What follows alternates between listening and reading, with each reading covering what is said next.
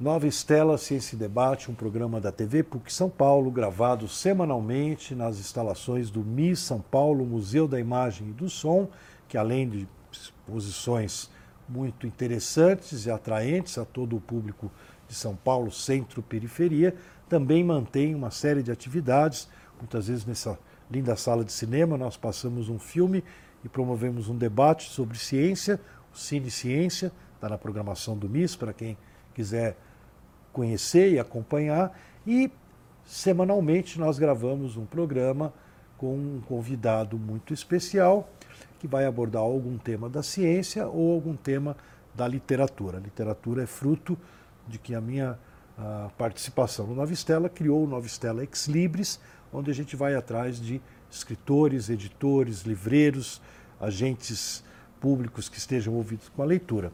Hoje nós estamos trazendo de volta ao Nova Estela, quem quiser só no YouTube e procurar, o querido Isaías Almada, que já esteve conosco. O Isaías lançou um livro lá nos Estados Unidos. Né? Canadá. Canadá, Canadá, desculpa. É que também, Canadá, Estados Unidos. Eu morei no Canadá, coitado do Canadá. O Canadá é, é a fronteira ali dos Estados Unidos, mas tem razão, desculpa. É a editora Mosaico, que é do Canadá, é, em parceria com o Matheus Gracelli, que é quase um canadense, já décadas que ele foi para lá. E os dois, né, dois brasileiros, estão lançando aí um romance, The Venetian Files, The Secret of Financial Crisis, que pode ser adquirido aí na Amazon, nas redes. É, a gente espera que saia futuramente uma edição uh, brasileira. Na verdade, uh, Isaías, eu não te convidei hoje para a gente atacar novamente o, o livro, né? A gente tem outros assuntos que não tivemos oportunidade de, abordar, mas Isaías, antes da gente aprofundar aí um pouco a sua sua história aí como escritor, como militante aí na, na história da cultura brasileira, uh, nos conta uma coisa, como é que é essa experiência de se lançar, uma coisa rara, um livro de brasileiros lançado primeiro do Canadá para depois sair no Brasil? Como é que é isso? É, foi uma, uma coincidência, na verdade. Né? Ah,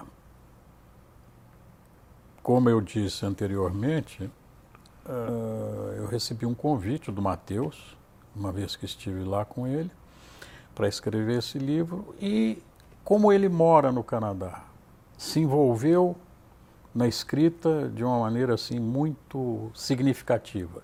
Né? Trabalhou comigo, corrigiu coisas minhas, eu corrigi coisas minhas na área é, da redação, da literatura propriamente dita. É, ele uma vez é, conheceu, uma, uma vez não, ele conheceu alguém no Canadá que trabalhava com divulgação de livros em feiras internacionais de livros. Ele falou: por que você não vai para Frankfurt, para uma, uma, para uma feira de Frankfurt? Ele ia. Ele acabou não indo, deixou para o ano seguinte ir à feira de Londres e conheceu esse editor que se interessou pelo livro e disse: Vou, vamos publicar.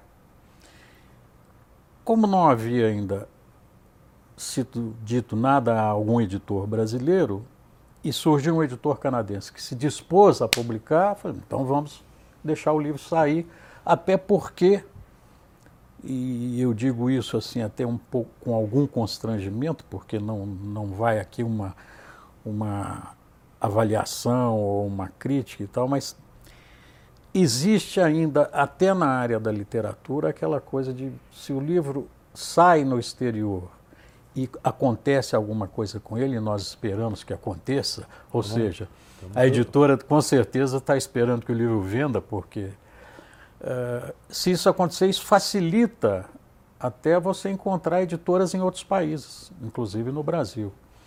Então, foi uma circunstância de percurso. Não estava pensado assim, mas aconteceu.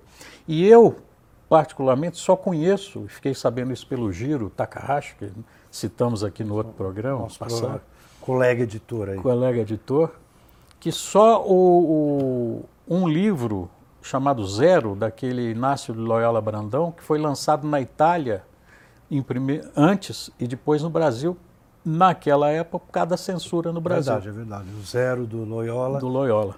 Eu lembro ele contando isso uma vez. Acho que ele ganhou um prêmio Jabuti, alguma coisa assim. Uma eu coisa encontrei assim. com ele ele me contou esse fato curioso de sair primeiro no exterior e depois no Brasil. Né? Então, por isso o livro saiu lá primeiro. maravilha, Isaías. Então, boa sorte aí com o teu The Venetian Files. Estaremos aqui sempre divulgando. Quando sair a edição brasileira, a gente faz um barulho aí no, numa festa literária Eu agradeço. PUC. Mas eu te convidei para voltar para o Nova Estela, né? Você é um escritor que tem já. Esse é o teu 13 terceiro, você está fazendo o 14 quarto ah, livro, né? Você tem outros romances. E particularmente eu queria que você desse uma pincelada para nós, né? A parte que relaciona a tua experiência com o preso político. Eu sei que não é um momento mais glorioso da sua vida, né? Mas é um momento importante, até porque a história do Brasil hoje em dia, daqui a pouco estão negando que a gente, né? Negam tudo, né? Ah, sim. Negam que existiu o golpe de 64. Né? O que é um absurdo, porque negar a história, quando você faz parte dela e é contemporâneo ao acontecimento, é difícil eh, você apagar, passar a borracha em cima. Tem gente que tenta, mas não é bem assim que as coisas acontecem. O meu primeiro romance tem um pouco a ver com isso, porque lançado pela Estação Liberdade, chamado A Metade Arrancada de Mim, que na verdade é uma frase do Chico Buarque de Holanda numa das músicas do Chico, né? Até na, há uma curiosidade, porque o, o, o Giro que editou o livro na época, a, pedi, a pedido, depois de uma conversa com um jornalista e, e pessoa também muito conhecida na área da, da, trabalhava na Ática com o Giro quando o Giro saiu para montar a Estação Liberdade o José Adolfo de Granville Ponce que foi meu companheiro de, de, de anos lá no Tiradentes no presídio Tiradentes. E quando foi com eu, eu comecei a escrever na verdade já um pouco tarde depois dos 40 anos eu tive algumas experiências anteriores, mas eu era muito tímido, era só até hoje. E achava que aquelas coisas que eu escrevia não iam interessar ninguém. Foi quando eu procurei esse meu amigo Granville, eu sabia que ele trabalhava na Ática, que tinha conhecimento em outras editoras e tal, e disse, ô Granville, eu posso, eu tenho aí uns contos escritos, eu gostaria de mostrar isso a alguma pessoa, você está lá na Ática e tal. Eu falei, você lê, eu, eu entreguei para ele acho que 10 ou 12 contos que eu escrevi entre 86 e 88. Eu fui ali rabiscando umas coisas e tal. Chegar, chegou a esse número, mais ou menos. Ele falou, daqui, daqui. Levou. Eu esperei a opinião dele. E um dia ele me chamou e falou, Isaías, olha, eu não vou te dar opinião nenhuma não. Eu li, não quero falar nada. Você vai levar isso para um amigo meu que agora tem a, a, editora dele, que é nova, e eles estão buscando novos autores e tal. Falei, tá bom. Aí eu, ele me apresentou ao Giro Takahashi, eu fui até a, editor, a Estação Liberdade, que era numa rua ali na Liberdade, que eu não me lembro o nome agora. Perto da Conselheiro Furtado, eu lembro. Isso. Eu fazia cursinho, andava por ali, passava. Exatamente. Exatamente. Eu levei, entreguei para o Giro, ele falou, ó, eu vou ler, e daqui uns dias eu te dou a minha avaliação. Passou-se ali, ou passaram-se ali alguns dias, eu não sei quantos, mas com certeza uns 15 dias, porque ele tinha as coisas dele para fazer, tinha que ler também outras. Eles já estavam publicando, né? já tinha um pequeno movimento Estava embalando, né? E ele me chamou lá, eu falei, opa, hoje Aí eu sentei ele falou, olha Isaías, eu li os seus contos, eu confesso que três deles eu gostei, os outros nem tanto e tal, e vou te dar um conselho. Você nunca leve para um editor uh, contos, porque acontece o seguinte, ou acontece como aconteceu comigo, de gostar de três e não gostar dos outros, crítico, por exemplo, o crítico pega um livro de contos seu, se tiver dez contos escritos, se um ele não gostar, ele vai avaliar o seu livro pelo que você não gosta. Então. Vai, vai negar. Vai negar. Então, se você puder escrever uma novela ou um romance, eu falei, eu tive a mesma reação que eu tive antes, né? Com o Matheus, que você não quer fazer um romance sobre crises econômicas, passando por esse tema. Eu falei, um, um romance? Eu saí de lá animado por um lado, porque ele, ele disse isso, né? E eu tinha um, uma história minha que tinha sido premiada num concurso de roteiros da Secretaria de Cultura. Daqui de São Paulo. Daqui de São Paulo, chamado Ruth, era o nome da personagem. O título era só Ruth. Ruth? Ruth, é. Legal.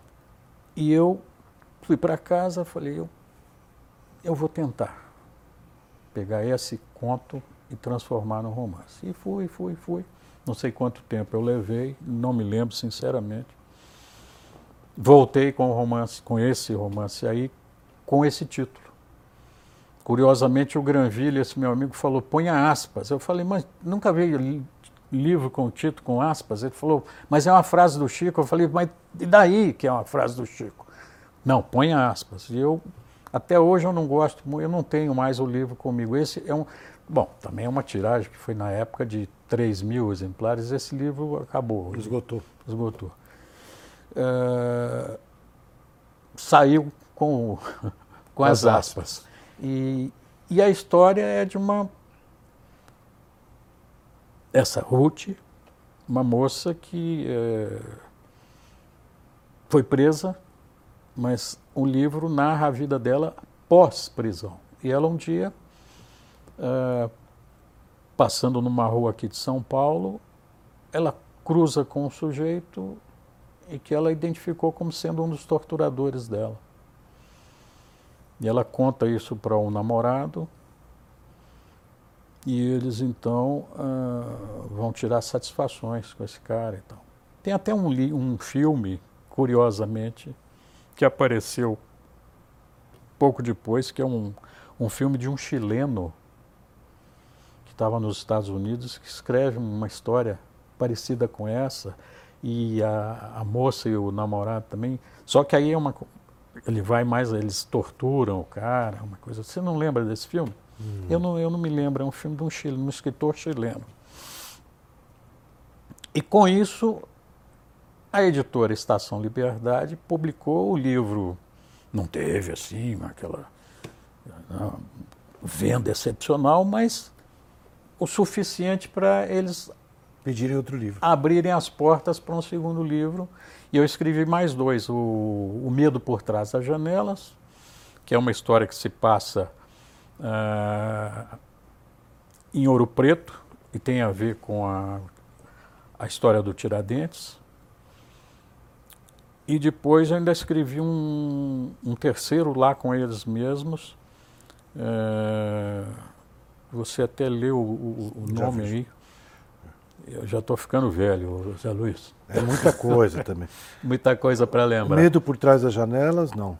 E depois. Eu... Florão da América. Florão da América. Florão da América. Florão da América é um, também é um romance. É um romance em que uh, a trama toda se desenrola com o assassinato de um grande jornalista brasileiro, que eu não vou citar o nome nesse momento,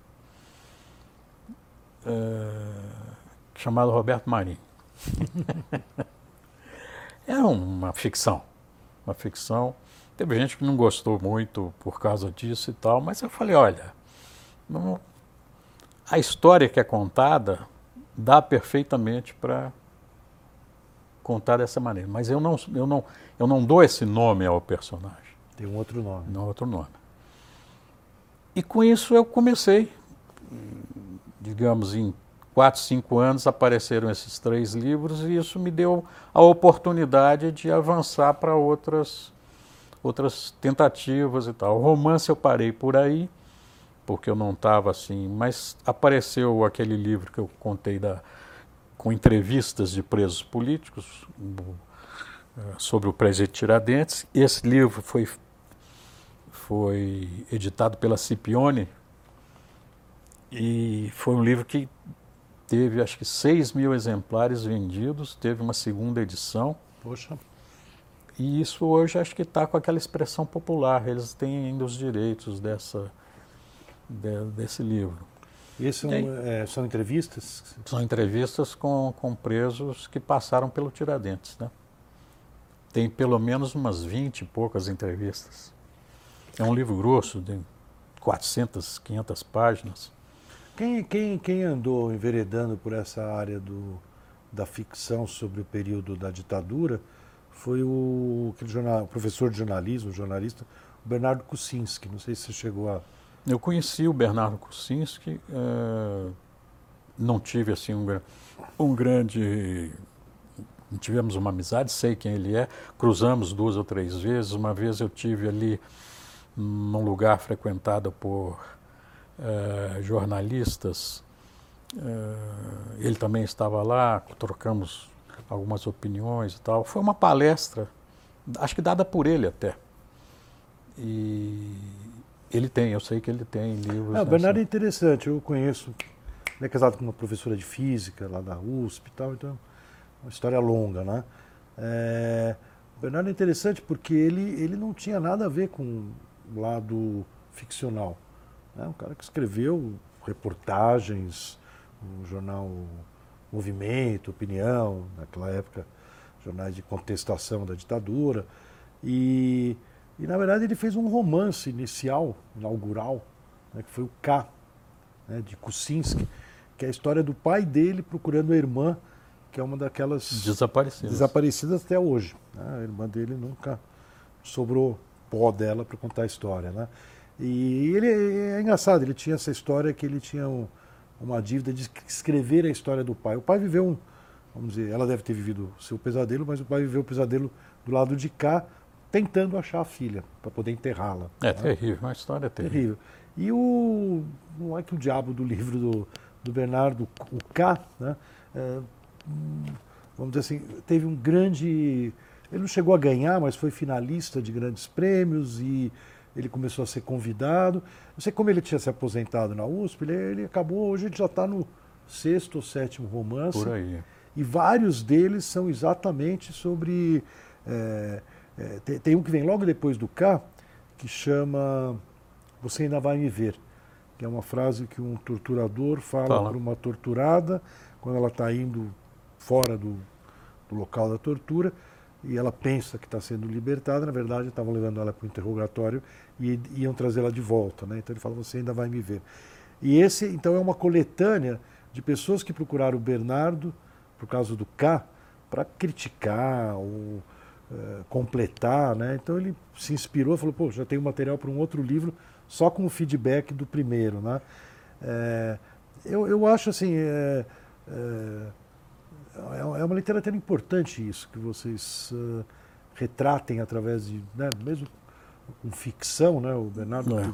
ele sempre fala para mim que num, o livro dele tem uma hipótese lá de como é que a irmã dele teria desaparecido, né, tinha um casarão no Rio de Janeiro, tipo um açougueiro, uma coisa cruelíssima, né? É aquela casa de Petrópolis? É, casa de Petrópolis, né? E mas você pergunta para ele, mas é isso que aconteceu? Você achou documentos? Você prova que é isso? Falo, não, é um romance, né? Um livro.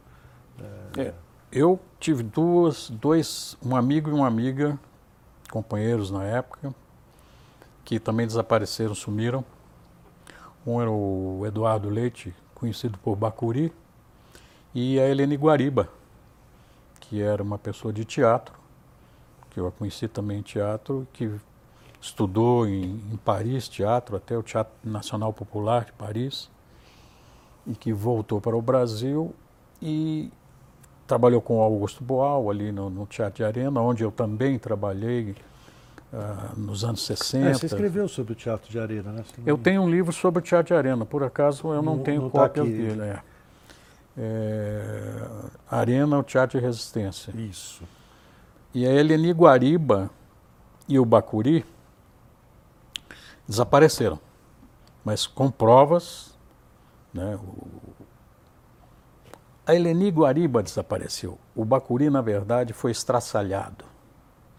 Encontraram o corpo dele numa praia aí, é, todo deformado. todo deformado. Esse rapaz, o que ele sofreu, né, foi um negócio assim inominável. Qualquer tipo de tortura já é inominável. Mas ele passou, ele foi encontrado com isso aqui aberto, sem orelha, olho vazado. Foi, olha, inacreditável. E a Helene Guariba, que também, e essa também tem provas, porque existia uma companheira nossa chamada Inês Etienne Romeu, que por acaso era sobrinha de um professor que eu tive no Colégio Estadual de Belo Horizonte, o, o, o Etienne, é, João Etienne Filho. Etienne era um sobrenome de família.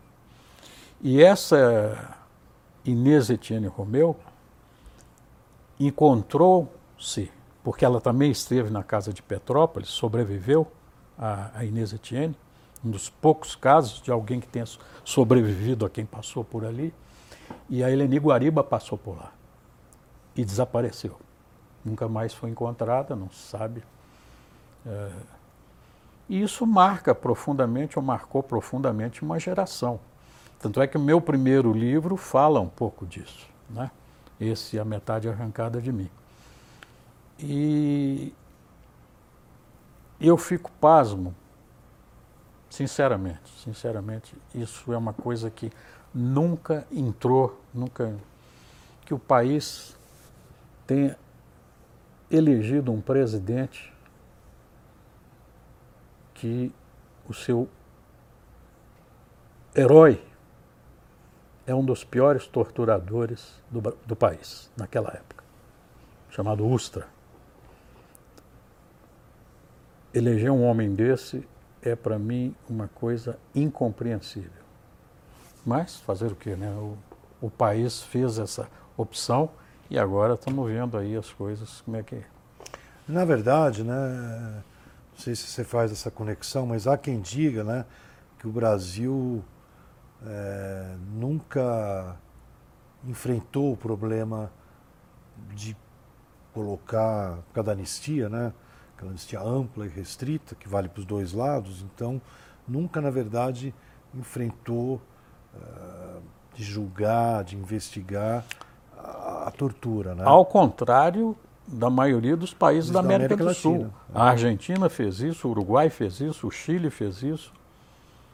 Esses três com certeza fizeram é. isso. E puniram. Puniram. Infelizmente, nós tivemos essa questão da anistia ampla, geral e restrita, e que beneficiou algumas dessas pessoas. Eu acho que é um crime imprescritível, e tem mais, a tortura é um crime imprescritível. Portanto, eles ainda podem ser julgados. A maioria acho que já morreu até. Né? Mas é uma mancha na história política brasileira gravíssima. Né? E a esquerda, não estou aqui para julgar ninguém e tal, mas devia ter sido mais uh, decidida nessa, nessa situação. Né? Eu acho que nós aqui sofremos algum problema qualquer de. Esse problema deve vir da cultura uh, escravocrata, escravocrata brasileira. Né? Porque, como os escravos foram tratados aqui, os negros foram tratados aqui com tamanha violência, né, por uma elite predatória e violenta e tal, e que se mantém até hoje assim isso acaba em, se enraizando e a, a, população que é mestiça, né, que é um misto de brancos, negros e índios, como a gente aprende nas escolas, e, tal, e, é, e é verdade, isso acho que se manteve culturalmente e nós carecemos desse, sei lá, desse medo de enfrentar determinadas situações como elas devem ser enfrentadas. Ora, se você torturar é tão criminoso quanto aquele, como eles dizem, que jogou uma bomba não sei aonde, então os dois, né, esse foi punido, o outro também merece ser punido. Não há essa coisa, né? Essa reciprocidade tem que existir. Justiça é, eu entendo dessa maneira, mas não é aquela que se aplica muito não é no Brasil. o que aconteceu, né? Daí, eu só falei isso, só lembrei esse fato, daí você dizer, daí o presidente vem e escolhe os seus heróis da forma mais dura da gente entender, mas é coerente com um país que não enfrentou Não enfrentou. o que foram os torturadores, né? Teve medo, né? Eu acho que é, talvez seja um julgamento muito exagerado da minha parte dizer que teve medo, mas o que é que impediu né, que fosse feita justiça? Quantas pessoas morreram? Porque uma coisa é quando você está em luta, né? aí Na guerra. na guerra. Agora, outra coisa é quando você pega uma pessoa num momento pacífico, digamos, em que não existe a, a confrontação, ou que ela está terminando, porque foi um massacre, né? Você Contra- foi preso como estudante, como Eu fui preso, eu era estudante ainda. estudante da USP. É, da USP. é.